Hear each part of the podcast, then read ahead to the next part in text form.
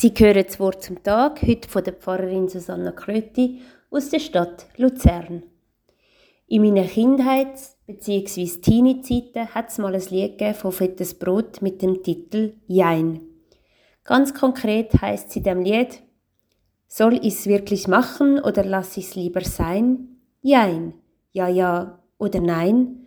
Soll ich's wirklich machen oder lass ich's lieber sein? Jein, ja, ja oder nein? Ich sehe Teufelchen und Engelchen auf meiner Schulter. Engel links, Teufel rechts, rechts. Soll ich's wirklich machen oder lass ich's lieber sein? Jein. Das Jein habe ich immer mega, mega laut mitgesungen. Es ist mir wirklich aus dem Herz rausgesprudelt.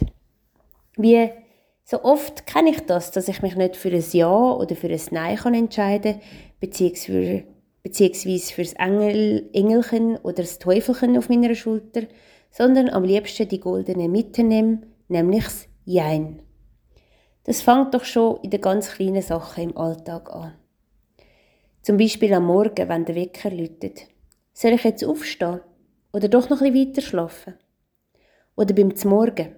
Soll ich mir ein gutes Gipfel holen oder mir vielleicht doch ein gesundes Müsli machen daheim? Am Abend soll ich ins Bett oder doch noch ein bisschen im Buch lesen? Natürlich gibt es noch ganz viele andere Entscheidungen im Alltag, wo vielleicht auch viel wichtiger und prägnanter sind als die kleinen Alltagsentscheidungen. Zum Beispiel, welchen Beruf will ich ausüben? Will ich jetzt da wirklich schaffen? Oder die große existenzielle Frage, wie lebe ich? Wer will ich sein? In so vielen Momenten vom Leben muss man sich entscheiden. Für ein Ja oder für ein Nein. Für das Teufelchen oder fürs Engelchen oder wie man auch immer schön sagt, für, das, für den Kopf oder fürs Herz. Und es ist nicht immer einfach, sich zu entscheiden. Es ist nicht immer einfach, zu einem Ja oder zu einem Nein zu kommen. Für mich ist es immer ganz einfach, zu einem Jein zu kommen, aber so wirklich befriedigend ist das ja auch nicht. Mir hilft es, wenn ich im Korintherbrief von Paulus lese, wo Gottes Geist ist, da ist Freiheit. Und das empfinde ich auch, wenn ich mich entscheiden muss. Dass ich eine Freiheit habe, wie ich mich entscheide. Aber die Freiheit mir auch nimmt, um wirklich zu einem Ja oder zu einem Nein zu kommen. Und da dazu darf stehen.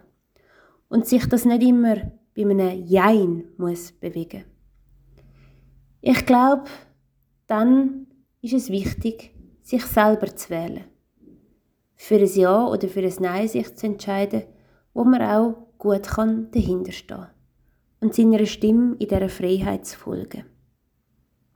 Und nebst dem Ja oder dem Nein hoffe ich, dass wir uns in dieser Freiheit in unserem Leben, prägt von dem Geist von Gott, entscheiden für Gerechtigkeit und nicht für Eigennutz, für Liebe und Nächstenliebe und nicht für Hass, für Hoffnung und Frieden und nicht für Krieg und Unruhe.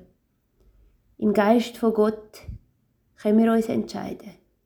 Für ein Ja oder ein Nein, aber nicht immer nur für ein Jein. Von Herzen wünsche ich Ihnen alles Gute und einen erfolgreichen, tollen, schönen, freudigen Tag mit einem Ja oder einem Nein, was sich richtig anfühlt. Auf Wiederhören miteinander.